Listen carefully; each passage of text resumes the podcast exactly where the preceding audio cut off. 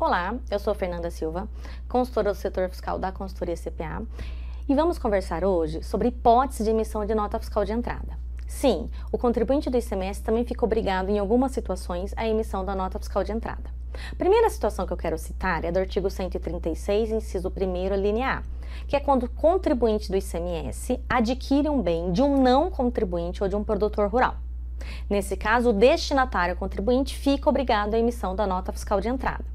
Esse bem pode ser novo ou usado e a entrada pode ser qualquer título, pode ser uma compra, um recebimento em doação, qualquer outra operação.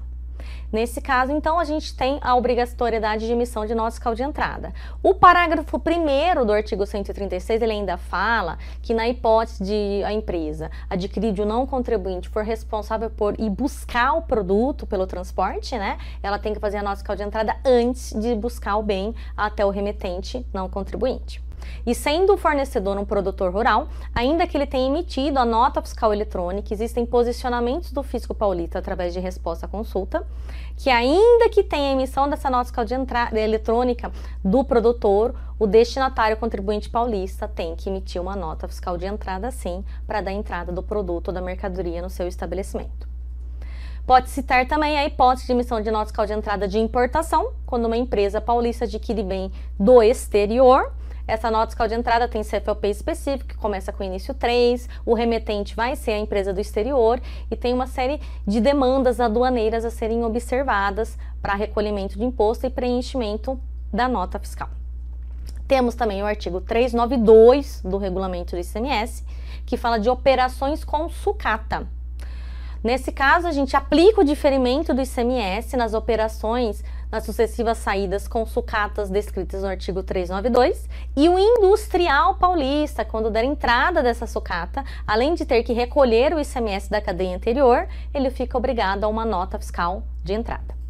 Outra hipótese muito importante, comunicado CAT 32 de 2009, esse comunicado, ele determina que quando o remetente for MEI, microempreendedor individual, o destinatário da operação paulista deve emitir uma nota fiscal de entrada. Então, toda vez que você adquire um bem novo ou usado a qualquer título de um MEI, você, contribuinte paulista, deve emitir uma nota fiscal de entrada. Por fim, vamos falar da hipótese do artigo 453 do regulamento do ICMS. Esse artigo ele trata de duas hipóteses: de recusa de mercadoria ou de mercadoria não entregue ao destinatário. São duas operações. A primeira hipótese que é recusa, o bem chega até o destinatário e ele recusa o recebimento, ou porque tem algo errado na nota, ou porque tem algo na mercadoria. A segunda hipótese, o produto nem chega até o destinatário, ou chega e o estabelecimento dele está fechado, ou ele mudou o endereço, o transportador não achou o endereço, ou às vezes tem até algum sinistro durante o percurso e tem que voltar para o estabelecimento remetente.